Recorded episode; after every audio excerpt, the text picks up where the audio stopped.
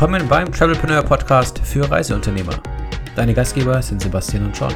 Wir sind beide selbst seit vielen Jahren als Reiseunternehmer und im digitalen Marketing tätig und teilen hier unsere Erfahrungen mit dir. Viel Spaß!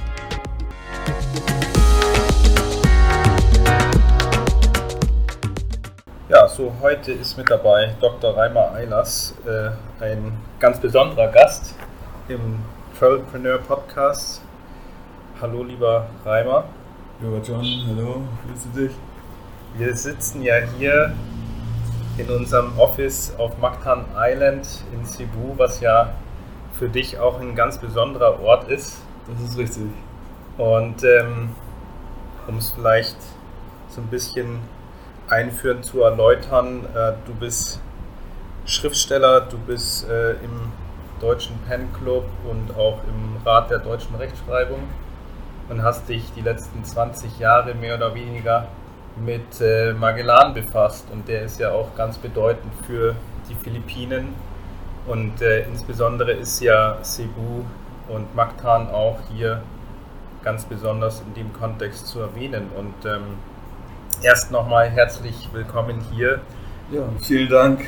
Äh, was du erzählst, ist äh, genau richtig und ich muss sagen, ich habe jetzt auch in den letzten Jahren dazugelernt. Also ich hätte nie gedacht, äh, dass äh, Magellan und seine epische Reise so eine Bedeutung für die Philippinen äh, hätte. Das hätte, hätte ich mir nicht so vorstellen können, muss ich sagen. Ne?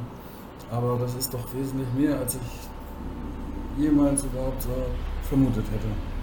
Für diejenigen da draußen, die Zuhörerinnen und Zuhörer, die noch nichts mit dem Namen Ferdinand Magellan anfangen können. Also wenn wir das ganz kurz zusammenfassen, er war als Portugiese unter der spanischen Flagge unterwegs als Weltensegler, als wahrscheinlich erster Mensch, der die Welt umsegelt hat. Und er hat im Jahre 1521 wohl die Philippinen sozusagen entdeckt und ähm, ist also ein ganz besonderer Reiseunternehmer. Bei uns in dem Podcast geht es ja auch äh, sehr stark um das Thema Reiseunternehmungen und diese Expedition, die stattgefunden hat äh, vor mehr als 500 Jahren, die hat dann eben so einen unheimlichen Effekt gehabt auf das, was dann im Anschluss passiert ist im Land. Und ähm, vielleicht nochmal zum Einstieg wie kam es dazu, dass du dich mit dieser Person so intensiv befasst hast? Ja, äh, die Frage ist mir jetzt auch im Laufe dieser Reise schon mehrfach gestellt worden und ich muss sagen, auf eine Art weiß ich das gar nicht mehr. Ich habe mich, wie du schon sagtest, 20 Jahre inzwischen so mit Magellan und dieser Weltumsegelung, mit allem, was dazugehört, befasst, aber natürlich nicht äh, an, an Dauer. Ich habe viele andere Sachen gemacht und auch etliche andere Bücher schon geschrieben in der Zeit. Aber äh, der Start war so ungefähr vor der Zeit. Und ja, ich kann sagen, ich komme halt in Deutschland von einer Insel, von Helgoland und äh, habe von daher sozusagen das Meer irgendwie ein Stück weit im Blut und die, die ganze Seefahrt. Meine Vorfahren, die waren Fischer und äh, Segler und Matrosen. Ähm, einer ist 20 Jahre um Kap Horn gesegelt, immer in englischen Diensten. Und äh, außerdem interessieren mich, haben mich schon immer auch historische Themen interessiert und so hat sich das irgendwie mal zusammengeführt. Wenn ich geahnt hätte, wie aufwendig das ganze Unternehmen für mich werden sollte, hätte ich mich das wahrscheinlich nicht getraut, damit anzufangen. Manchmal ist es eben ganz gut, dass man nicht alles so in der Zukunft sehen kann. Also ich mhm. habe im Laufe der Zeit äh, die großen Stücke dieser Reise von Magellan äh, nachempfunden, nachgereist. Ich war in Spanien, Sevilla, äh, San Lucar, das ist der Hafen, wo sie dann losgefahren sind. Sevilla ist ein bisschen ähnlich wie Hamburg, das liegt eben weiter im Inland äh, an einem Fluss. Und ich bin über den Atlantik gesegelt mit einem Rahsegler, einer Brick, Roald Amundsen, um auch das nachzuempfinden, wie das äh, gewesen ist. Und war in Südamerika unterwegs und in den letzten Jahren, wo sich das mit meinem Projekt immer mehr so zugespitzt hat auf ein Ende hin, habe ich gedacht, ich muss unbedingt auf die Philippinen, denn hier ist äh, zumindest für Magellan das Ende gewesen.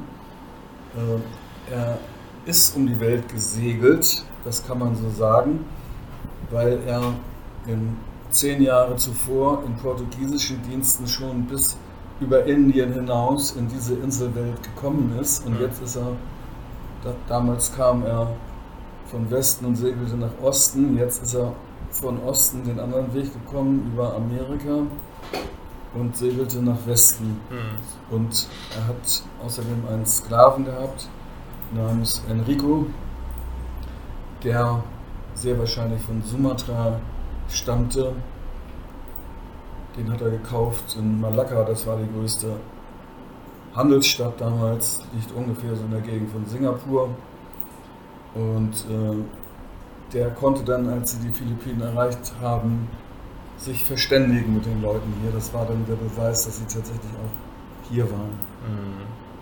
Also Magellan war dann eben zehn Jahre vorher schon äh, unter portugiesischer Flagge bis über Indien, sagst du, unterwegs. Also war er dann schon äh, auf den Molukken oder wie muss man sich das vorstellen? Ja. Ähm, es ist ja oft so, wenn man ein bisschen genauer hinguckt, dann mischen sich die großen Motive von Handel und Wandel und Krieg und Frieden mit den ganz persönlichen Motiven auch. Und er ist bis Malakka gekommen. Mhm. Das ist eben, wie gesagt, äh, in der Nähe von Singapur. Mhm. So weit weg nicht mehr, aber doch noch ein Stückchen weg. Also es liegt noch, liegt noch die indonesische Inselwelt so dazwischen. Und er hatte einen allerbesten Freund im Leben, Francisco Serrano. Und der ist dann weiter gesegelt und hat die Molukken erreicht, mhm. so im Jahre 1512, während Magellan zurückgefahren ist nach Lissabon. Und alles, was er als Belohnung und als Kriegsbeute hatte, ist leider in einem Schiff, äh, einem Schiffbruch perdu gegangen, sodass er eigentlich so arm, wie er dahin gefahren ist, wiedergekommen ist aus diesem fernen Osten und diesem Paradies. Sehr viel Pech gehabt, so war das dann aber erstmal. Und Francisco Serrano von den Molukken hat seinem Freund einen Brief geschrieben, was selbst damals schon funktioniert hatte. Also dieser Brief kam von den Molukken über Indien und dann bis nach Portugal und auch in die Hände von Magellan und hat ihm also vorgeschwärmt von dem Paradies und dass sie sich doch unbedingt in diesem Paradies wieder treffen müssten. Und das war sicherlich eine echte Motivation für Magellan, äh, hier dann auch äh, zu segeln und in die, zu den Philippinen und dann wollte er eben weiter zu den Molukken. Ganz hat er das nicht geschafft. Jetzt hast du ja gesagt, du hast dann ein ganzes Projekt draus gemacht. Also wenn ich das jetzt auch zusammenfassen darf, das sind im Prinzip drei Bände, also ein Roman mit drei Bänden, der, deren erster Band nächsten Monat im Juni erscheinen soll. Genau, jetzt ganz aktuell endlich erscheint der erste Band, jetzt im Juni und im Herbst, ich denke mal Oktober, wird äh, der zweite Band erscheinen und dann der dritte äh, im nächsten Frühjahr. Mhm. Also dann bin ich endlich fertig damit. Ja, äh, ein wirklich monumentales Projekt mit äh, wahrscheinlich über 1500 Seiten äh, Umfang. Ja, ja, ja. So, wahrscheinlich das größte Projekt rund um Magellan überhaupt, wenn, wenn ich das richtig ja. sehe. Wahrscheinlich. Ja.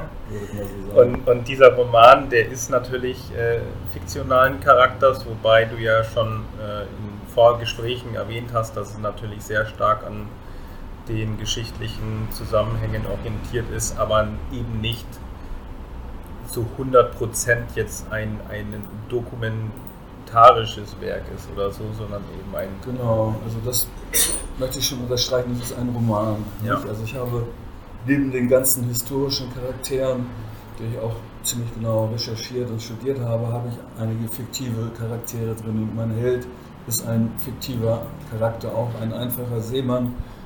Jetzt mal so ganz kurz gesagt, ein bisschen in der Struktur orientiert sich das an Melville, an Moby Dick. Das ist ja auch ein einfacher Seemann, der die ganze Geschichte davon Captain Ahab erzählt. Ne? Und dieser einfache Seemann bei mir erzählt dann im Grunde die Geschichte von Magellan Er hat allerdings zwei Helfer, das kann ich nicht zu sehr jetzt ausführen, das würde diesen Reiseblock sprengen. Der eine ist ein Eskimo, der über viele Umstände auch äh, nach Europa kommt. Er wollte eigentlich seinen Vater, einen Missionar in Schottland, besuchen und den verschlägt es eben auch auf diese Reise. Und der zweite ist ein sehr gebildeter Maurer, ein Kosmograph, der dann äh, meinem Helden, dem einfachen Seemann, eine Menge beibringt an Orientierung über diese ganze Welt und das ganze Unterfangen. Also wenn ich das dann richtig errate, handelt es sich bei diesem Eskimo auch um den, der in deinem letzten Roman auftaucht?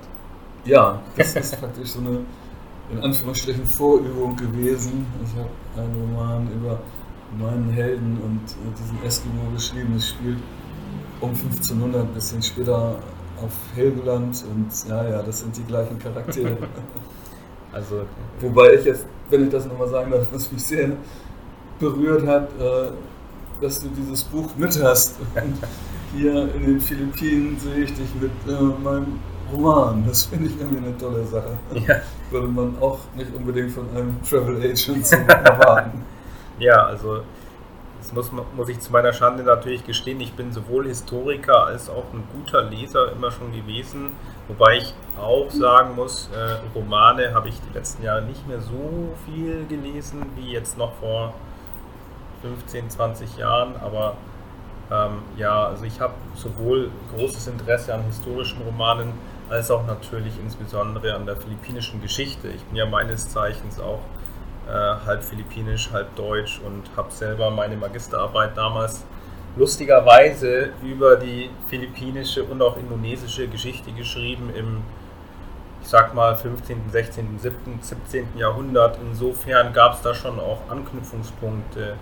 Und wenn man jetzt natürlich ein bisschen persönlicher zu unserer beider Geschichte äh, was sagen darf, du hast mich ja letztes Jahr im Dezember 2021 angeschrieben, weil du unbedingt endlich mal nach Limasawa Island wolltest, auf die Philippinen. Und da hast du dann gesucht. Ja, das war, das wollte ich auch gerade drauf kommen. Also das war ja wirklich eine tolle Sache. Wir haben uns irgendwie gesucht und gefunden. Ich habe dann ein bisschen recherchiert, weil ich nun im Vorfeld der Reise suchte, also nach äh, einer Reiseagentur irgendwie, äh, Philippinen, Traveling und äh, kam relativ rasch äh, auf deine Webseite und las plötzlich, dass du vor zehn Jahren äh, einen Trip nach Limassaba gemacht hast. Das hat mich total elektrisiert, denn man muss sich vorstellen, Philippinen, manche Gegenden sind gut erschlossen, aber es gibt auch eben Gegenden, die wirklich nicht so richtig erschlossen sind. Und dieses Limassaba gehört absolut zu denen, die nicht, wo man nicht so sehr gut hinkommt. Wenn man wie Magellan ein Schiff hat oder meine Kollegen vom Stern, die waren vor 20 Jahren mit der Starship dort, eben auch mit einem Schiff, mit dem ich später mal auf Sansibar gewesen bin. Äh, das ist es natürlich okay, das erreichbar, nicht? aber jetzt so über Land und dann da Land und Fähren und so dahin zu kommen, hat, ich hatte schon gedacht, Rainer, du musst dich bescheiden, wahrscheinlich schaffst du es nicht, dahin zu kommen, ne? nach Limassara. Und dann, wie gesagt, war ich fasziniert. Ich dachte, Mensch, das ist es doch. Und dann war das ja für dich auch interessant, weil du dann mir zurückgeschrieben hast, was interessiert Sie, da haben wir uns natürlich noch gedu äh, gesiezt, was interessiert Sie an Limassava? Sie sind der erste äh, Reisende, der in zehn Jahren nach Limassava fragt. Mhm. Insofern war das für dich irgendwie auch auf eine Art interessant. Und so sind wir ziemlich schnell zusammengekommen. Mhm. Und äh, ich muss dazu sagen, ich fand das irgendwie großartig, wie wir uns mehrfach dann über Zoom, du hast da auf Madeira zu der Zeit noch gesessen als mhm. Digital Native und deine Geschäfte von Madeira gemacht wie wir, wie, wie wir da so alle paar Wochen haben wir mal gesprochen miteinander, eine Stunde, manchmal auch noch länger, mhm. und du mich da auch beraten hast und wir so zusammengekommen sind. Das fand ich super klasse. Also für mich ist das ein echtes großes Glück. Ich meine, man sagt immer so, es gibt keine Zufälle, mhm. wahrscheinlich ist es so, aber es ist einfach auch ein großes Glück für mich gewesen. Und wir haben es ja tatsächlich nach Limassava geschafft. Und als wir wobei man ja noch sagen muss, als du vor zwölf Jahren, zehn Jahren da warst, 2012, hast du das Kreuz, was dort ist, äh, gar nicht gesehen. Vielleicht müssen wir den Hörern noch erzählen, warum die Warszawa bedeutend ist. Ne? Das war praktisch der erste richtige äh, Landungsplatz der Armada von Magellan. Und dort hat er die Ostermesse gefeiert und ein Kreuz errichtet und den Inselhäuptling Raja oder Datu, aber man sagt auch viel Raja, äh, und seine äh, Anhängerschaft bekehrt zum Christentum. Wie lange das jetzt haltbar war, sei mal dahingestellt, aber erstmal ist es so gewesen. Und ich habe schon so eine kleine so einen kleinen Blog geschrieben, der auch bei dir erscheinen wird. Da habe ich im ersten Satz geschrieben, äh, jedes Kind auf, äh, auf den Philippinen kennt Limassava, aber niemand war da. ja. Und so ungefähr ist es. Es war natürlich auch keine Menschenseele da, als wir dieses Kreuz gesehen haben, aber ich war sowas von ergriffen, als ich das dann sah. Und für dich war das dann ja auch nochmal gut, so diese ganze Geschichte nachzuholen. Ja, du sagst es schon richtigerweise nachzuholen weil ich damals vor zehn Jahren tatsächlich nicht an diesem Ort war. Und vielleicht, ich versuche ich versuch eine Erklärung dafür zu finden, warum ich nicht an diesem Ort war. Weil unterbewusst muss ich das irgendwo schon im Hinterstübchen gehabt haben und gewusst haben, dass Limassau wohl der erste Ort äh, einer christlichen Messe auf den Philippinen war. Aber ich habe es tatsächlich damals nicht geschafft und äh, es war mir vielleicht auch einfach noch nicht so wichtig. Ich habe ähm, kurz, kurze Zeit später eben meine Magisterarbeit abgegeben und äh, die Bedeutung dieses Ortes war mir vielleicht einfach zu dem Zeitpunkt noch nicht so klar. Und ähm, dann musstest du tatsächlich auf, auf uns kommen, auf mich kommen und mir das quasi ins Gedächtnis rufen, dass das ja wahrscheinlich der erste Ort einer christlichen Messe war und man muss ja tatsächlich sagen, egal wie man zum Christentum, zum Katholizismus steht, ähm, diese, diese erste Messe und auch die Folgemessen, die Geschichten, die sich da in Cebu dann auch abgespielt haben, rund um Santo Niño und so weiter, die haben ja dazu geführt, dass die Philippinen heutzutage die katholischste Nation Asiens sind, auf jeden mhm. Fall. Und ja. Die Filipinos gelten ja als fanatischste Papstanhänger. Manche äh, Christen lassen sich ans Kreuz schlagen am Karfreitag. Also das muss man erstmal irgendwo anders finden auf der ganzen ja. Welt. Ja. Und äh, ja, sicherlich hat eben Magellan mit seinen Leuten da einen erheblichen Anteil an dieser ganzen Geschichte. Ja, ja also wie man immer sagt, Reisen bildet und mich hat das jetzt auch nochmal sehr sozusagen weitergeführt und gebildet. Also ich hätte das nie für möglich gehalten, welche Bedeutung tatsächlich diese äh, Reise Magellans äh, gehabt hat. Ne? Es gibt dann, wie auch sonst in, äh, in katholischen Ländern, eben, es äh, wird dann eine Marienstatue, die Magellan an den äh, Raja von Cebu überreicht hat oder auch an die Königin. Äh, die wird eben heute verehrt als äh, eine wundertätige Marienstatue. In Cebu gibt es auch ein Kreuz, weil sie da eben auch eine Messe gefeiert haben, um dann den äh, Raja von Cebu, äh, Humabon, zu bekehren. Und äh, jetzt wird gesagt, also das Kreuz, das da jetzt steht, da bin ich auch gewesen oder wir zusammen gewesen. Äh, das hat man äh, neu errichtet, und, aber in dem Kreuz soll das Originalkreuz sozusagen eingebettet sein. Das hat man deshalb gemacht, so wird gesagt, weil die Leute immer kleine Schnitze von dem Original Magellankreuz abgeschnitten haben, weil das Holz als wundertätig galt. Also so weit geht es irgendwie die Bedeutung.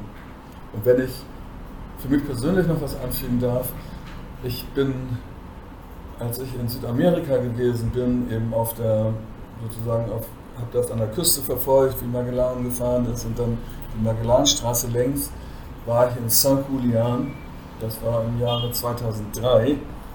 Da hat Magellan ein Jahr zuvor auch eine Ostermesse gefeiert und ein Kreuz errichtet. Und an dieser Stelle bin ich also fast 20 Jahre früher gewesen habe mir das angeguckt, das ist in ganz Argentinien auch bekannt als der Ort der ersten katholischen Messe in Argentinien, so dass sich für mich jetzt ein enormer Kreis geschlossen hat. Ich bin dann auch froh, wenn ich jetzt fertig bin mit dem Ganzen ne, und das abschließen kann, aber das ist für mich echt fantastisch und äh, nicht nur unsere gemeinsame Reise nach Limassava, sondern dein Interesse und die Begleitung und wir haben uns irgendwie persönlich ganz gut kennengelernt. Das ist für mich irgendwie ungeheuer wertvoll.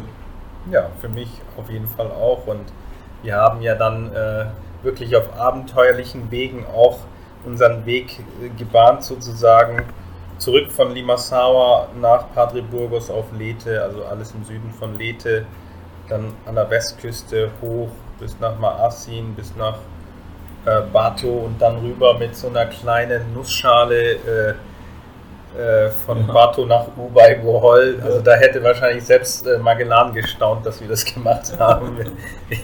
Der Motor ist dann auch nochmal kurz äh, irgendwie ausgefallen zur See. Also da habe ich dann auch gedacht, Wahnsinn, äh, auf was haben wir uns da eingelassen. Aber für dich ja, war Wir haben uns beide noch einen tierischen Sonnenbrand auf ja, den genau. Knien zugezogen, weil wir so hoppla hopp auf, dieses, auf diese kleine Bunker gekommen sind, äh, ohne richtige Vorbereitung. So, die nette Hafenmafia in dem Hafen auf Leyte hat uns äh, gesagt, wollt ihr nicht jetzt ganz schnell, statt auf die große Fähre zu warten, mit, mit der Bunker da rüber. Ja, aber super, klasse Sache, also habe ich super gerne mitgemacht. genau, und dann ähm, fahren wir ja auf Bohol und da war es ja auch wieder sehr spannend, weil wir hatten ja dann versucht, ein bisschen mehr Licht ins Dunkel zu bringen, weil es gibt ja äh, Quellen, die besagen, dass das dritte verbliebene Schiff ja dann nach dem Tode Magellans äh, rund um Bohol oder vor Bohol verbrannt wurde. Und du hattest dich dann auch gefragt, kann man vielleicht irgendwo dazu noch mehr ähm, herausfinden? Und wir waren ja dann in dem äh, Museum, im National Museum äh, in Tagbilaran und da war es ja zunächst so, dass es geschlossen war und sie hatten uns gesagt, wahrscheinlich äh, aufgrund dieser, aufgrund dieser äh, Zerstörung durch den Taifun im Dezember, ähm, ich weiß nicht, ob das stimmt, aber jedenfalls waren wir immerhin in der, Lage, mit einem äh, Mann dort zu reden, der uns ein bisschen was erzählen konnte zu diesem ja. Das, das in gewisser Weise war das so ein typisches Museum, wie ich das schon öfter so in südlichen Ländern erlebt habe. Geschlossen oder ähm, nicht richtig zugänglich. Dafür mussten wir aber ja unsere Pässe abgeben am Eingang ne, und kriegten sie erst wieder, nachdem wir dieses Museum wieder verlassen hatten. Und äh, dieser Kustos, der uns empfangen hat, da muss ich sagen, das war ja ein super freundlicher Mensch, also mhm. richtig freundlich. Er fing zwar damit an, dass er sagte, ich kann Ihnen darüber leider nichts sagen und ich bin auch kein Geschichtsfachmann, äh, sondern habe hier so Gemälde und Ausstellungsstücke, völkerkundlich. Aber dann hat er uns eben doch viel erzählt und die ganz wichtige Information war, die auch auf Bohol nicht so wirklich bekannt ist und dir ja auch nicht in dem Sinne bekannt war, dass es eben tatsächlich eine Bucht gibt, die heißt Marie Bohoc. Mhm. Und in dieser Bucht mit großer Wahrscheinlichkeit sind die, äh, sind die drei Schiffe der Armada von Magellan, also beziehungsweise Magellan war, war dann äh, gestorben auf äh, Cebu in kriegerischer Auseinandersetzung. Sind sie hingeflüchtet von Cebu wir können jetzt nicht so viel über die Geschichte von Magellan hier erzählen im Blog. wer sich interessiert, der kann es auf Wikipedia und sonst wo oder eventuell irgendwann auch in meinem Roman nachlesen. Jedenfalls sind sie dann von dort äh, eben nach Bohol und in diese Bucht bei Marie Bohoc, auch mit sehr, sehr großer Wahrscheinlichkeit, ist es dort gewesen. Äh, den Rest Unsicherheit, damit lebe ich dann irgendwie in Anführungsstrichen gerne. Das, da will ich mich nicht drum kümmern. Und äh, ja, man kommt dann und wir haben dann noch einen Fahrer engagiert, äh, mussten das ja richtig auch ein bisschen vorbereiten, weil das eben auch nicht gängig ist, äh, dass man dorthin äh, kommt. Also ich denke mal, vielleicht in den nächsten Jahren John, dass du das mit deiner Reiseagentur ab und zu für interessierte Leute irgendwie anbietest. Ähm, bin ich da gewesen und es war auch ein Ort mit einer sehr besonderen Aura, also für mich natürlich doppelt besonders, indem ich so diese ganzen Vorgänge dort imaginieren konnte, weil ich darüber eben Bescheid weiß. Aber auch so war das ein besonderer Ort. Nennt sich vor Ort äh, Punta Santa Cruz, also Heiliges Kreuz. Das ist ein in dem ganzen Grün äh, sehr bewachsene Küste, die ansteigt, felsig im Prinzip, aber so ansteigt, ist ein kahler Felsen, der sich so ein bisschen vorschiebt wie ein kleines Kap oder auch eine kleine Bühne. Das ist dieses Punta Santa Cruz ist später auch mit einem äh, Wachturm der Spanier bestückt worden. Und dann gibt es die Information über die äh, Landung der drei Magellan-Schiffe dort, was im letzten Jahr anlässlich der 500-Jahr-Feier auch dort äh, erneuert worden ist. Und man kann dann runtergehen zum Strand und ich konnte mir das so anschauen und überlegen, sind sie da gelandet oder nicht gelandet, ist es irgendwie, also geht das und ist so an dieser ganzen Küste tatsächlich so der Ort, wo man sagen kann, da geht es. Ich hatte, ich muss noch was umschreiben, bevor mein Buch jetzt erscheint. Ich hatte nämlich gedacht, so als norddeutscher Mensch, die sind dann da gelandet und da gibt es Dünen, ne, Sandstrand und Dünen, da landet man dann ja so normalerweise. Nee, aber Dünen gibt es dann nicht. Also ich habe dann auch von John erfahren, Dünen gibt es auf den ganzen Philippinen im Norden, aber eben in unserer Gegend so hier gar nicht, sondern das ist Korallenkalk.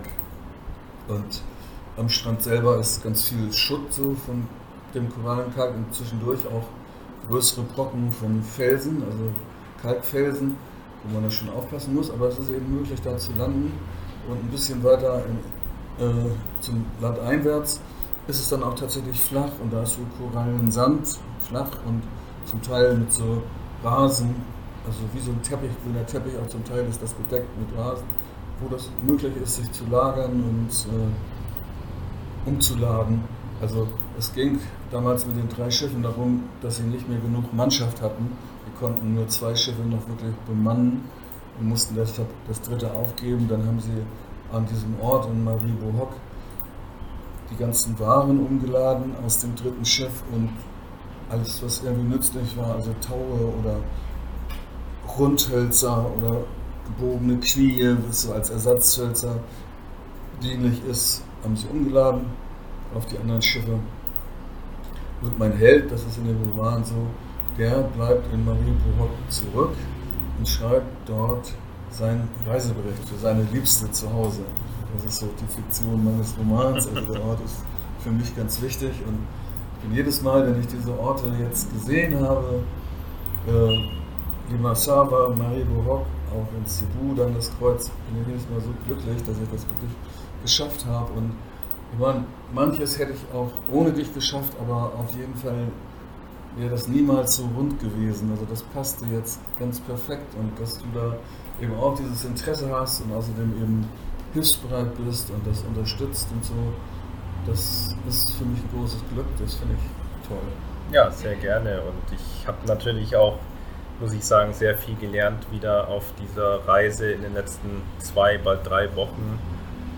Alleine wie ich eben nach zehn Jahren wieder mal nach Limassava gekommen bin, also es war ja auch abenteuerlich schon im Vorfeld, als ich in den Flieger gestiegen bin von Cebu nach äh, Tacloban erstmal und dann über, äh, überhaupt herausfinden musste, wie wir da runterkommen. Von Tacloban ist ja man die Hauptstadt von Leyte und dann runter in den Süden nach äh, Padre Burgos und von da aus weiter nach äh, Limassau, wo ja dann eben auch der Taifun ziemlich gewütet hatte und zum Beispiel das ursprüngliche Ressort, das Duck Duck Beach Resort, das wir aufsuchen wollten, völlig zerstört hat. Und wir haben ja dann im Prinzip mehr oder weniger zufällig nochmal eine Unterkunft gefunden, wo wir dann eben äh, nächtigen konnten. Und ja, aber. Die Leute hatten dir gar nicht geantwortet, ne? Du hattest da genau, die hatten, nee, Genau, die hatten noch gar keine Antwort geschickt und äh, ich dachte mir schon, da ist äh, entweder kein Internet oder keine Telefonleitung aktiv, aber die waren letzten Endes einfach ja nicht mehr da. Also ich habe keine Ahnung, wo die jetzt sind, aber das Ressort ist auf jeden Fall ähm, nicht mehr vorhanden. Aber jetzt bin ich doch nochmal neugierig. Also wir haben ja schon gesagt, drei Schiffe waren noch verblieben, nachdem Magellan getötet wurde. Das, äh, und dann waren es nur noch zwei von ursprünglich fünf immerhin, die in ja. Se Sevilla dann in See gestochen sind. Und das, ähm, wo, wo, sind denn die anderen Schiffe 3 und äh, 4 und 5 verblieben im Vorfeld? Ja, also äh, ein Schiff, die Santiago, war eines der kleineren Schiffe. Das wurde äh, in Südamerika an der Küste in San Julian, was ich vorhin schon erwähnt hatte, auch als Ort der Messe in Argentinien, äh, aus dem Winterlager, als es so langsam dort Frühling wurde, ähm, zur Erkundung vorgeschickt und ist dann gestrandet und gesunken. Äh, die, die, die, Männer konnten sich über Land wieder zurückretten durch große Strapazen. Wir haben tatsächlich nur einen einzigen äh, aus der Besatzung äh, verloren bei dieser Strandung. Auch eine tolle Sache, wer die Küste da unten kennt. Ich war da und allein der Tidenhub da zwölf Meter und diese rauen Wellen des Südatlantik und so. Also das ist alles, alles Dinge, die, die man gar nicht glauben kann, dass die da irgendwie überlebt haben zum Teil. Also da ist die Santiago verloren gegangen und das andere Schiff, das war das größte Schiff äh, der Flotte und hatte auch die meisten Vorräte, die noch verblieben waren an Bord. Das ist in der Magellanstraße ganz schnell umgekehrt und desertiert und zurück nach Spanien gesegelt. Mhm. Das können wir jetzt alles hier in diesem äh, Podcast nicht ausbreiten, aber ich brauchte gar nicht so viele Dinge zu erfinden in meinem Roman. Da ist so viel von Verrat, von Mord und Totschlag von Meuterei gewesen. Es ist unfassbar auf dieser Reise. Noch unfassbarer ist, dass, dass, dass sie eben überhaupt durchgekommen mhm. sind. Ähm, ja, und das war eben ein Stück dieser Meuterei und des Verrats. Also, äh, dass die San Antonio zurückgesegelt ist. Und natürlich, als sie in Spanien ankamen, hatten sie nichts Besseres zu tun, als Magellan von vorne bis hinten zu verleumden. Mhm. Denn sie waren ja jetzt Deserteure mussten sich selber in ein gutes Licht setzen mhm. und äh, Magellan äh, niedermachen. Aber das ist, wie gesagt, ein bisschen, man kann sich, wer sich interessiert, da weiter äh, nachlesen. Ja, insbesondere hattest du ja einen Buchtipp äh, mir gegeben und ich habe das Buch ja dann auch fast äh, komplett gelesen von äh, Antonio Pigafetta, der ja zum Glück mit an Bord war und durch den wir überhaupt heute in der Lage sind, so viel zu wissen über diese Expedition. Der hat ja fast täglich geschrieben in seinem Logbuch im Prinzip, in seinem Tagebuch. Und das äh, ist wahrscheinlich auch die wichtigste Quelle heutzutage. Das ist die wichtigste Quelle, das ist richtig. Und ohne ihn würde man vielleicht Magellan als die bedeutende und große Figur gar nicht sehen, weil, die, weil Pigafetta hat Magellan so Gerechtigkeit widerfahren lassen in seiner ganzen Darstellung. Ähm, er war Italiener, er war auch in dieser großen Rivalität zwischen Portugal und Spanien, da war er innerlich nicht beteiligt.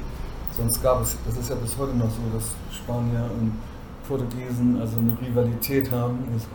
Ich, ich war mal ein paar Monate in Südamerika und als ich in meinen Portugiesisch wieder äh, Kurs wiedergekommen bin in Deutschland, in Hamburg, da mischte ich dauernd spanische Wörter unter mein Portugiesisch und meine Portugiesischlehrerin war überhaupt nicht entzückt darüber.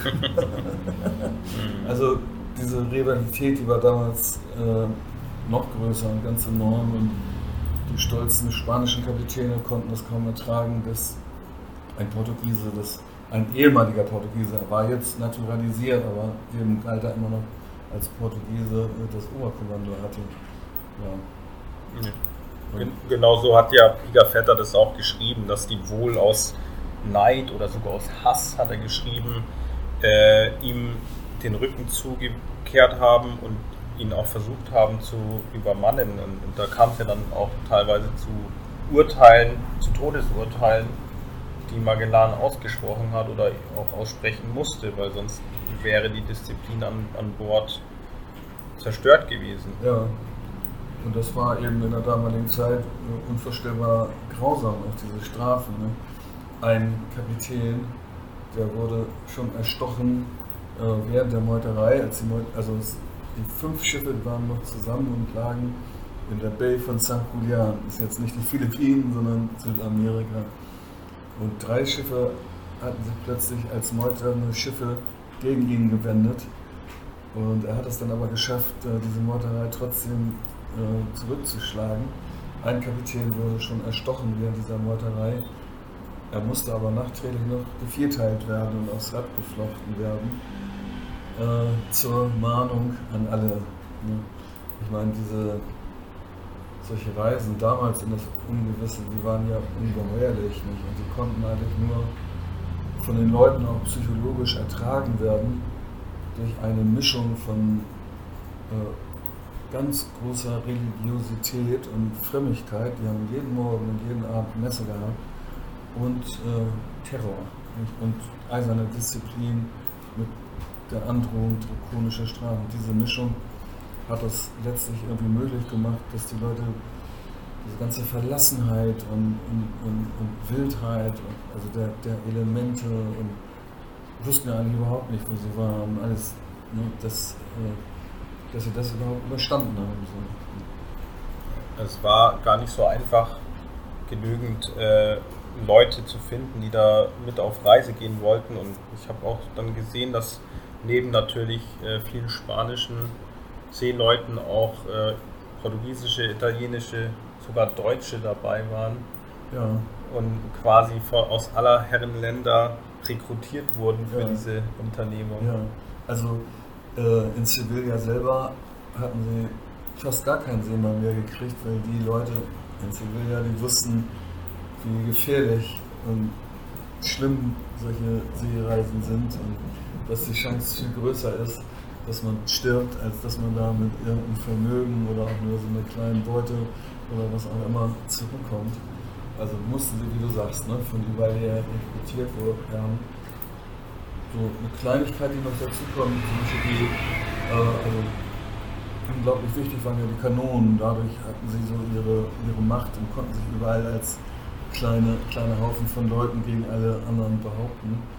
Und äh, die Kanoniere, die kamen immer aus äh, Flandern und äh, so dem Rheinland, also Deutsche, Flamen, Holländer, das waren die Kanoniere. Das war auch an, in der Hierarchie, natürlich die Offiziere waren die Leute des Achterdecks, die große Hierarchie, aber darunter waren sie so an höchster Stelle mit die Kanoniere. Die wurden auch als bunte Burschen bezeichnet, weil die kleideten sich immer ganz auffällig, ganz bunt Halstücher in drei, vier Farben und so, so äh, liefen die herum. Und das waren zum Beispiel alles so Flamen und Deutsche. Ist das vielleicht auch überliefert, dass äh, die beiden Deutschen, es waren ja glaube ich zwei Deutsche, die da mitgereist sind, dass die auch Kanoniere waren oder ist da was? Äh, ja, also von, von dem einen oder anderen schon. Ja, ja. Mhm. Genau. Äh, über die Mannschaften und auch die Waren, die auf den Schiffen mitgeführt wurden, gibt es ziemlich genaue Listen und das wurde alles buchhalterisch äh, ist, äh, festgehalten. Im Übrigen, du hast jetzt einen ganzen bunten Strauß angeführt, aber es gab noch äh, eine Art von Mannschaft, das waren nämlich Heilige. Mhm. Es war zum Beispiel St. Elmo, ja. war in der Mannschaftsliste und äh, noch zwei, drei andere Heilige. Die waren offiziell als Mitglieder dieser Armada geführt und bekamen auch einen Sold. Natürlich haben die Heiligen mit ihrem Latein nicht mit den Seeleuten geredet, dafür hatten sie die Kirche, die das als Stellvertreter gemacht hat. Mhm, mhm, mhm. Aber es gibt ja dieses äh, berühmte Elmsfeuer, mhm. also im Sturm, wo auf den Masten dann tatsächlich so elektrische Entladungen sind und das glüht oft sehr eindrucksvoll. Und das wurde damals als Anwesenheit dieser Heiligen mhm. äh, war ganz verbreitet und äh, Picafetta, der hat manchmal sehr klug und genau und rational beobachtet, aber er war ein großer Anhänger dieser Heiligen, das hat er sehr ausgebreitet auch, mhm. dass die so dabei waren. Ja, insbesondere nach größeren Stürmen, da hat er sich dann auch in seinen Notizen ordentlich bedankt bei den oberen. Ja. Ja, ähm, vielleicht auch nur, um eine Zahl noch zu nennen, von den ursprünglich, man sagt ja zwischen 235 und 270 Männern, also es waren ja ausschließlich Männer, die in der Besatzung waren, sind ja lediglich 18 zurückgekommen nach drei Jahren. Ja. Das ist ja schon nicht so viel. Also ein Schiff ist zurückgekommen, das kleinste ausgerechnet, wobei man noch interessanterweise sagen muss, die waren dann auf den Molukken und haben äh, Nelken geladen. Und diese Ladung auf diesem kleinen Schiff, das war eine Nussschale, äh, würde man heute überhaupt nicht denken, dass so ein Schiff in eine andere Welt gehen kann. Äh, diese Ladung zu verkaufen, das hat dann so viel Gewinn gebracht, dass die ganze Expedition davon finanziert worden ist. Also das, das ist echt unwahrscheinlich. Und, äh, ja, die Leute hatten, die waren am Verdursten, am Verhungern, als sie wieder zurückkamen. Ähm, sie hatten auch keinen richtigen Sturm mehr überstanden. Aber immerhin 18 haben es dann geschafft und noch eine Handvoll, die genaue Zahl weiß ich jetzt nicht, kam im Laufe der Jahre wieder, denn diese zwei verbliebenen Schiffe, die sind auf den Molukken mit den Portugiesen auch zusammengestoßen und äh, wurden zum Teil wurde die Besatzung dann ins Gefängnis geworfen und durch alle möglichen Gefängnisse in Indien und so geschleift. Dann auch noch auf den Kapverden. Ein Deutscher, Hans, äh, der war noch in, kam bis Lissabon und ist dort im Gefängnis gestorben. Tragisch, nach mehreren Jahren. Wirklich tragisch. Also der spanische König und Kaiser Karl V. Der hat dann versucht, bei seinem portugiesischen Königskollegen zu erwirken, dass die freigelassen werden. Man muss dazu sagen, dass die Welt war vom Papst aufgeteilt in eine portugiesische Hälfte und eine spanische Hälfte. Die mussten, die sind durch die spanische Hälfte nach Westen dahin gesegelt, aber zurück sind die jetzt die Victoria durch die portugiesische Hälfte gesegelt. Ne? Das durften wir eben eigentlich nicht. Mhm. Ja.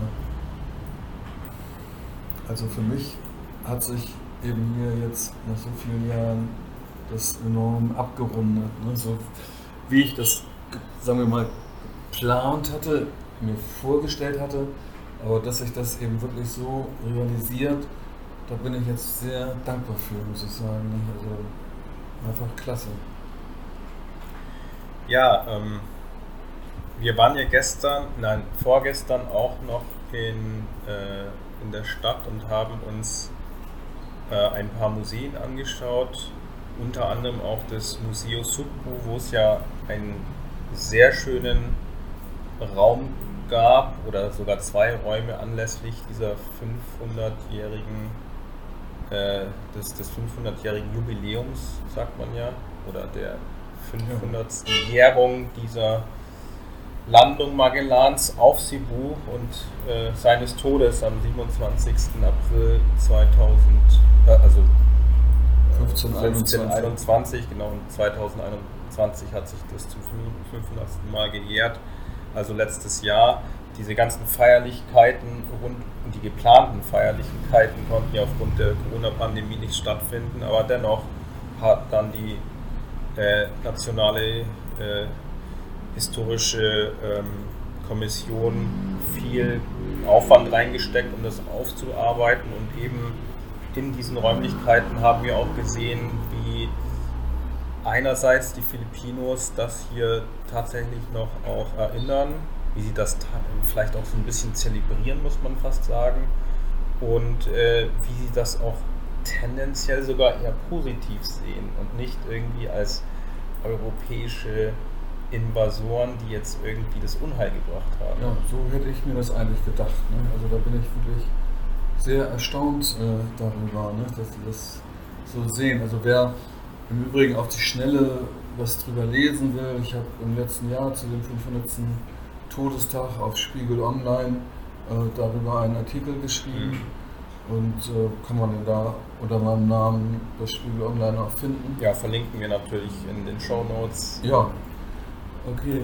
Und äh, ich glaube, wir hatten das noch nicht so richtig erwähnt. Also äh, Magellan hat eben hier dann in einer weiteren Messe den Ratscha von Cebu ja bekehrt, das hat mir gesagt.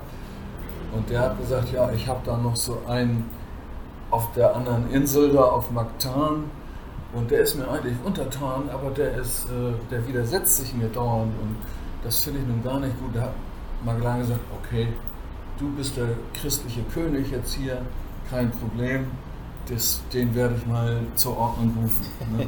Und dann hat er ja irgendwie in einer Mischung, man muss eigentlich sagen, von Größenwahn, also am Anfang von Größenwahn, ist er dann mit 60 Männern losgezogen, um den berühmten Lapu Lapu, äh, um dem eine Lektion zu erteilen und ihn sozusagen für den Raja von Cebu zu unterwerfen, was ihm dann nicht gelungen ist. Ne? Also der Lapu Lapu war ein tüchtiger Kämpfer und auch ein guter Stratege, äh, kann ich jetzt hier nicht so ausbreiten alles, der aber seine Leute klug eingesetzt hat und gegen die Spanier ganz gut gegen ankam.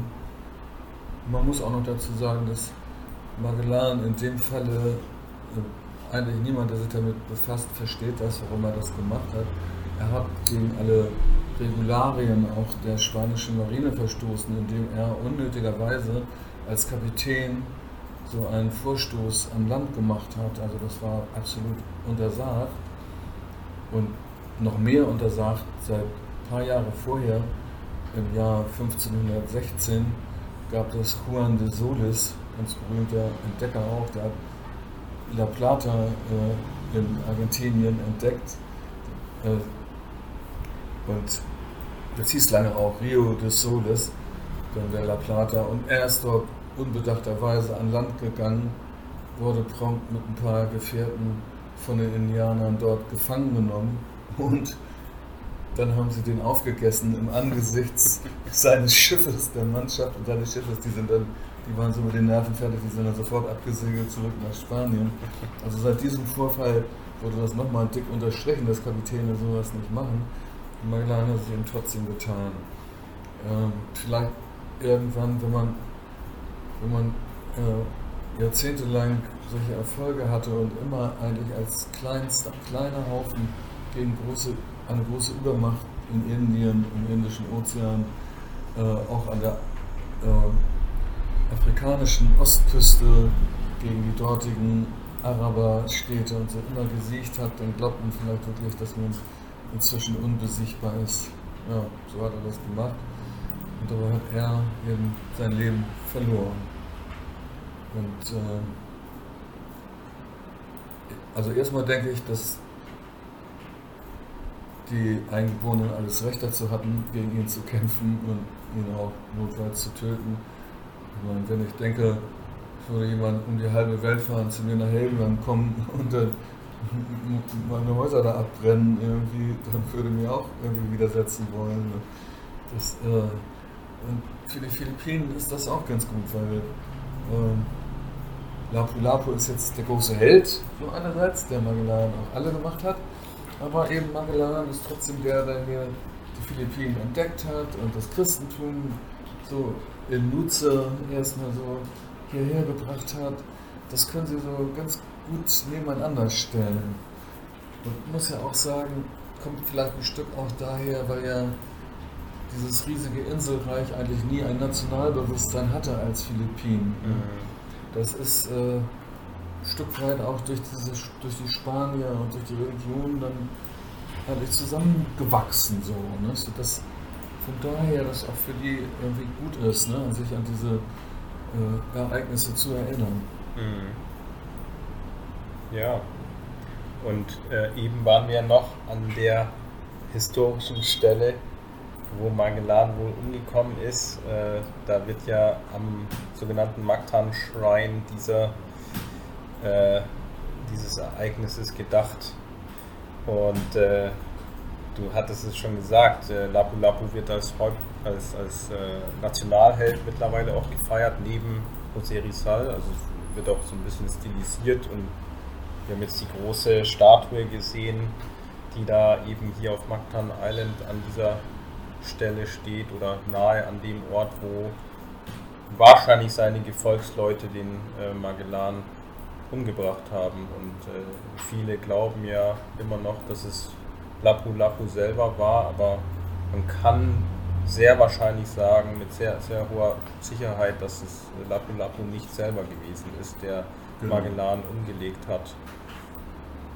Das ist natürlich eine schöne volkstümliche Story, das Mann gegen Mann, ne? so wie bei uns die Ritter und Lapu Lapu selber hat dann Magellan umgebracht, aber so war es eben nicht. Da gibt es auch eben einen Augenzeugenbericht von Pigafetta, das habe ich auch in äh, meinem Beitrag da im Spiegel, in dem Artikel, alles ziemlich hautnah beschrieben, äh, wie das gewesen ist. Und muss ja auch nicht, ist ja trotzdem der Held. Es muss ja nicht sein, dass er das nicht persönlich gemacht hat, aber er hat das eben alles äh, strategisch eingefädelt. Die Spanier hatten ihre Rüstung an und haben eben auch von daher so gedacht, also sie sind ziemlich unverwundbar, aber die äh, Leute der Insel, die Spanier nannten damals alle äh, Indianer, also alle Indios, Indianer, äh, ob das in Amerika war, ob das hier war, ob das eben in Indien war.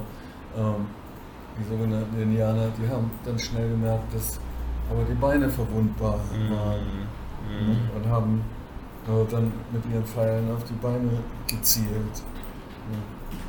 Und äh, ja, es gab viele militärische Fehler, die Magellan bei diesem komischen Kriegszug gemacht hat. Es war dann auch noch so völlig grotesk, das muss man sich mal vorstellen.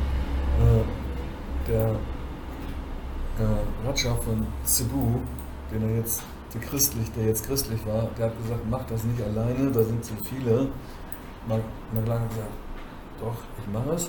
Dann sind die mit tausend Kriegern äh, noch mitgefahren in ihren Kanus und Magellan hat gesagt, ihr wartet da draußen und guckt zu, wie wir das machen, wie wir das hinkriegen in Spanien. Er wollte sie eben unheimlich beeindrucken, sodass die da, die konnten dann auch nicht mehr eingreifen, das war dann viel zu spät, als das alles passierte, sodass da tausend Krieger untätig gewartet haben. Wir, äh, es waren 60 Spanier und, 8, und einige mussten ja auf die Boote noch aufpassen, 48 nur, die da an Land waren, gegen 1500 Krieger mhm. äh, von Lapu Lapu.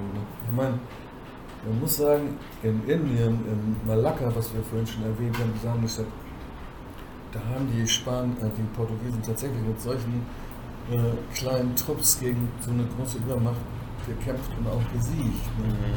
Aber hier ist es schief gegangen. Und ja. Äh, ja, insofern hat dieser Weltumsegler sein Ende gefunden, wo man weiß gar nicht, wo sein Grab ist. Ne? Mhm. Ist halt am Ende doch verschollen. Einerseits sehr tragisch, aber andererseits auch irgendwie schön, weil sonst würden wir hier nicht heute sitzen ja. auf Cebu, auf Mactan Island. Doch ein sehr historisch bedeutender Ort, nicht nur für die europäische Geschichte, insbesondere auch für die philippinische Geschichte. Wobei wir ja auch sagen müssen, die philippinische Geschichte fängt ja nicht mit dieser Landung an, sondern äh, hat ja viel, viel früher angefangen sozusagen. Es gibt ganz andere. Selbstverständlich, ja. ganz klar.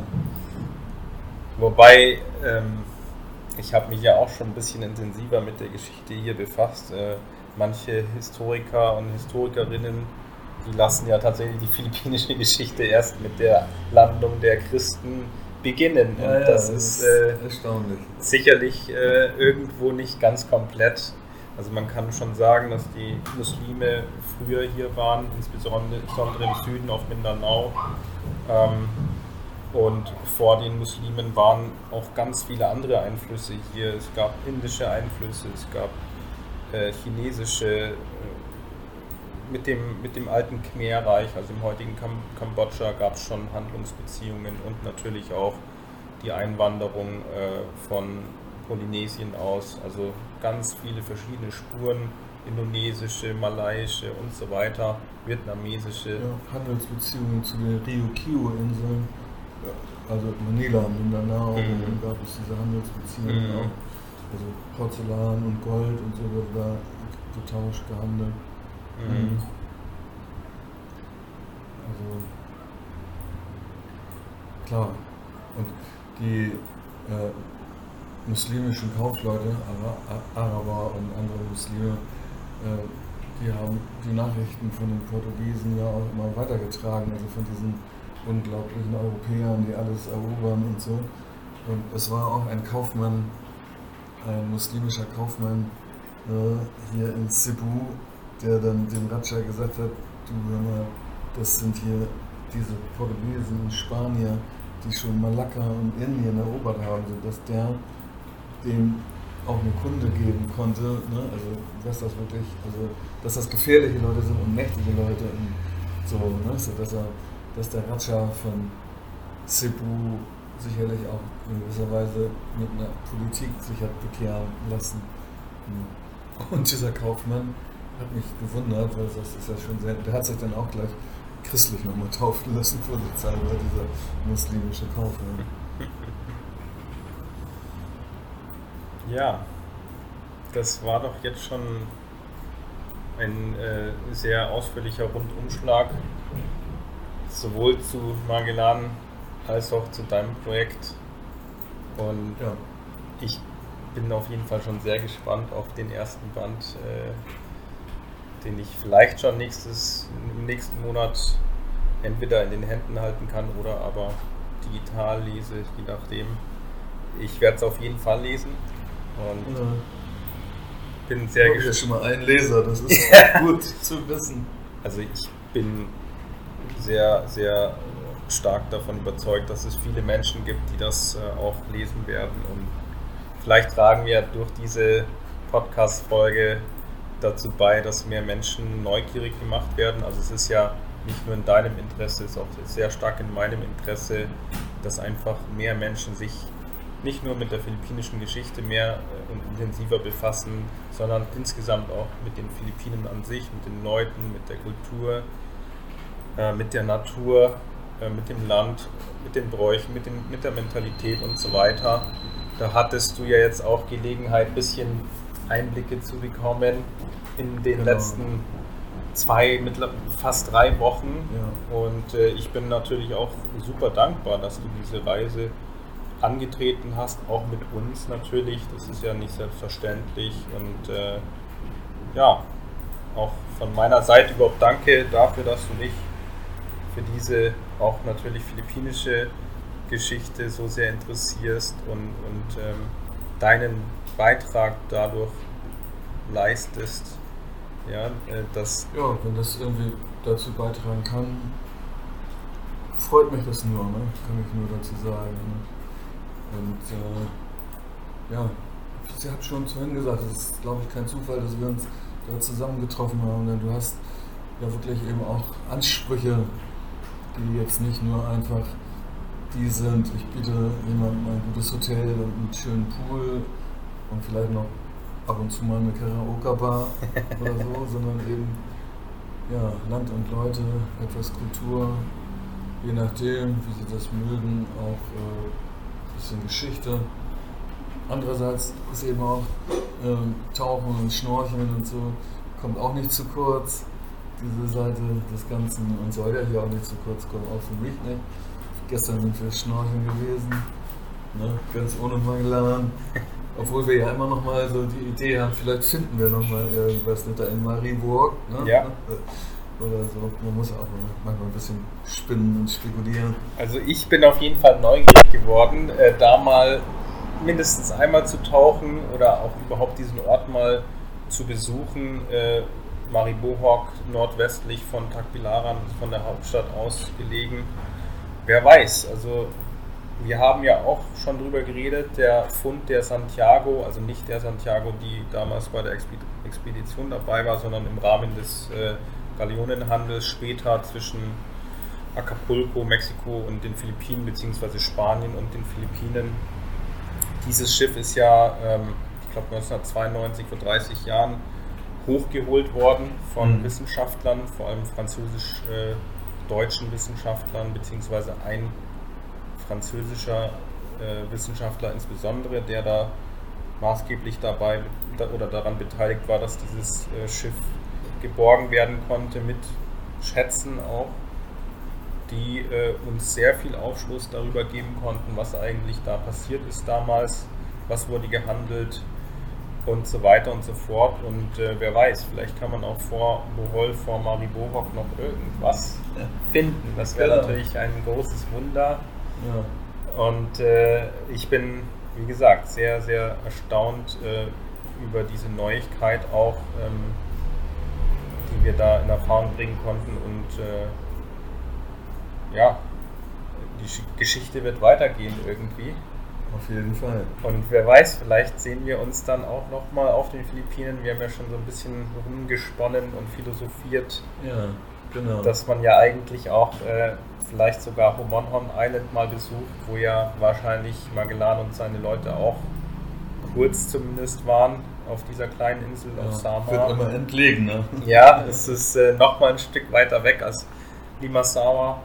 Äh, Magellan beziehungsweise seine Leute waren ja dann aber auch schon auf Palawan. Ja? Palawan, die waren in der Sulusee, was ja noch abenteuerlicher ist, heutzutage kaum bereisbar für einen Europäer, sage ich mal, aufgrund der Gefahrensituation. Und äh, ja, ich freue mich auf jeden Fall auf den weiteren Austausch in Zukunft und äh, bedanke mich auch nochmal für diese schöne äh, Podcast-Folge mit dir, für deinen Besuch hier. Ja, sehr gerne, John. Also mir hat es auch eine große Freude gemacht. Vielen Dank. Und natürlich viel, viel Erfolg mit deinen äh, drei Bands, mit deinem Roman. Ja. Wir werden das auch promoten und überall äh, verlinken, sodass ja, das, das auch. Das kann ich gerne gebrauchen. sehr gerne. Ja. ja, ich wünsche dir weiterhin alles Gute. Danke. Und äh, ja, bis zum nächsten Mal. Dir und deine Firma auch. Alles gute Wachstum. Bisschen wieder nach dieser ganzen Zeit, Corona-Zeit. Ja. Danke sehr. Vielen Dank fürs Reinhören in den Travelpreneur Podcast. Wenn dir die Folge gefallen hat, dann hinterlass uns doch gerne eine Rezension auf iTunes und abonniere den Podcast. Weitere Infos zu uns findest du auch auf travelpreneur.de. Bis zum nächsten Mal.